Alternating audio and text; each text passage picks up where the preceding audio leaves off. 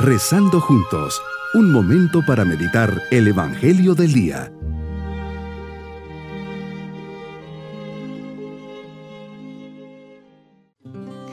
Seguimos caminando de la mano de Dios al comenzar este día, el cual saludo con gratitud e ilusión. Hoy viernes de la 34 semana del tiempo ordinario. Así le dirijo al Señor esta oración.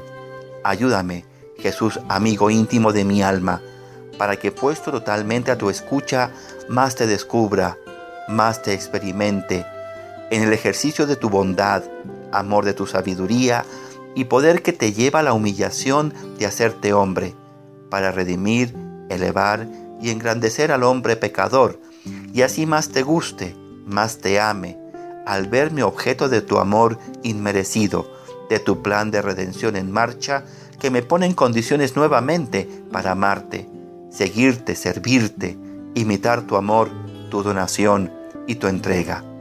Bajo la mirada amorosa del Señor, meditemos en el Evangelio de San Lucas, capítulo 21, versículos 29 al 33.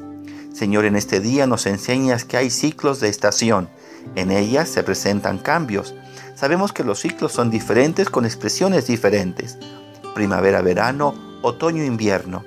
En la higuera que hoy utilizas como ejemplo, como los demás árboles, adviertes que cuando comienzan a florecer y aparecen los primeros brotes, significa que está cerca el verano. Por eso nos enseñas, cuando se ven brotes de amor, esperanza, paz, bondad, paciencia, tu reino está por venir. ¿No fueron estos los signos de tu nacimiento en Belén o en el momento de tu resurrección?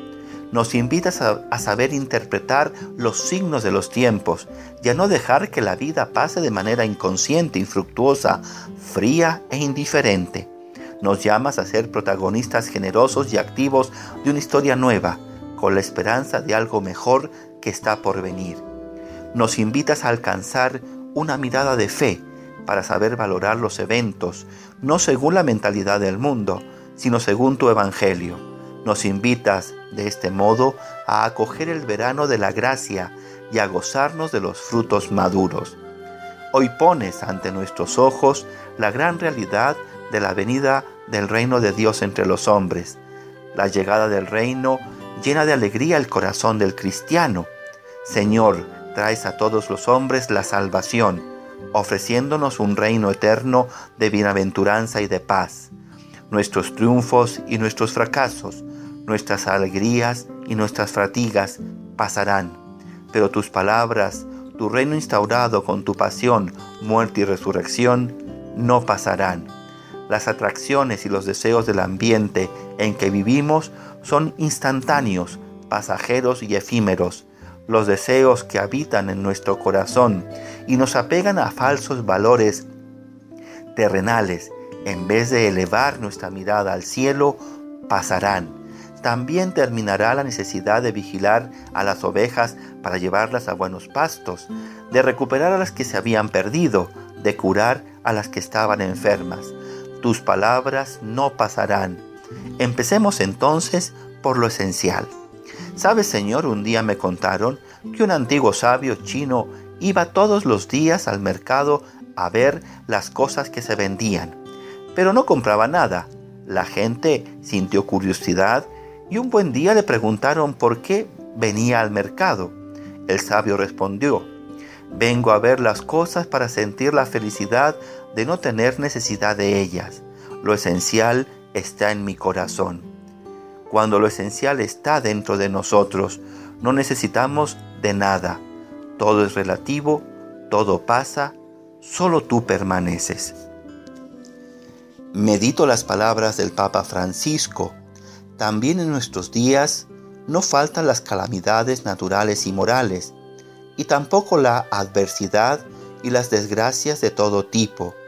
Todo pasa, nos recuerda el Señor. Solo Él, su palabra permanece como luz que guía, anima nuestros pasos y nos perdona siempre porque Él está a nuestro lado. Solo es necesario mirarlo y nos cambia el corazón. Que la Virgen María nos ayude a confiar en Jesús. el sólido fundamento de nuestra vida y a perseverar con alegría en su amor.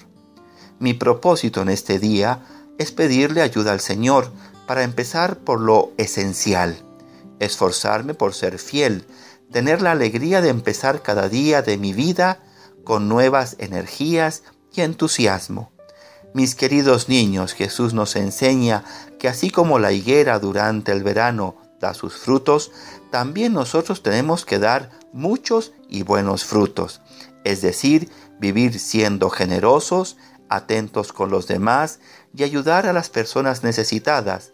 Así nos estaremos preparando para su venida. En Navidad recordamos y festejamos el nacimiento de Jesús y eso nos llenará de alegría y felicidad. Nos despedimos del Señor con su bendición y la bendición de Dios Todopoderoso, Padre, Hijo y Espíritu Santo, descienda sobre nosotros y prepare nuestro corazón para la venida de Cristo. Bonito día.